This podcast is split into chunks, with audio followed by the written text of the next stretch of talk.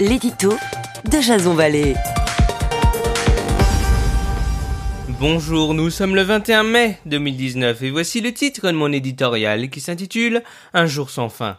C'est accablant. Les propos tenus par Viviane Lambert qualifiant de nazis les médecins chargés d'arrêter les soins administrés à Vincent sont indignes, non seulement pour la mémoire des vraies victimes de médecins nazis, mais aussi pour l'honneur du patient.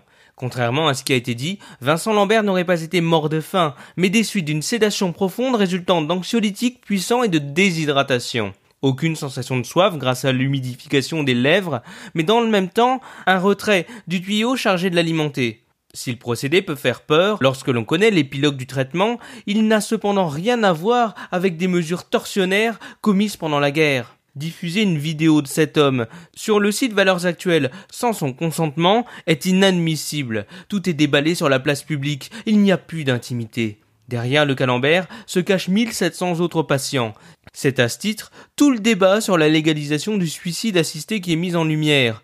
Tant d'années perdues à endurer ce supplice, et cela risque encore de s'éterniser six mois de plus à la suite de la décision rendue hier soir par la Cour d'appel de Paris.